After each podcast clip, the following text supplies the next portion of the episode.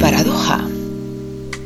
Una vez le preguntaron a un filósofo qué era lo que más le sorprendía de la humanidad. El filósofo se puso a pensar. Después de un buen rato respondió, aquellas personas que pierden salud para ganar dinero, luego pierden el dinero para recuperar la salud que perdieron. Personas que piensan ansiosamente en el futuro y por tanto olvidan el presente de tal forma que no viven ni el presente ni tampoco el futuro. Viven como si nunca fueran a morir y mueren como si nunca hubieran vivido.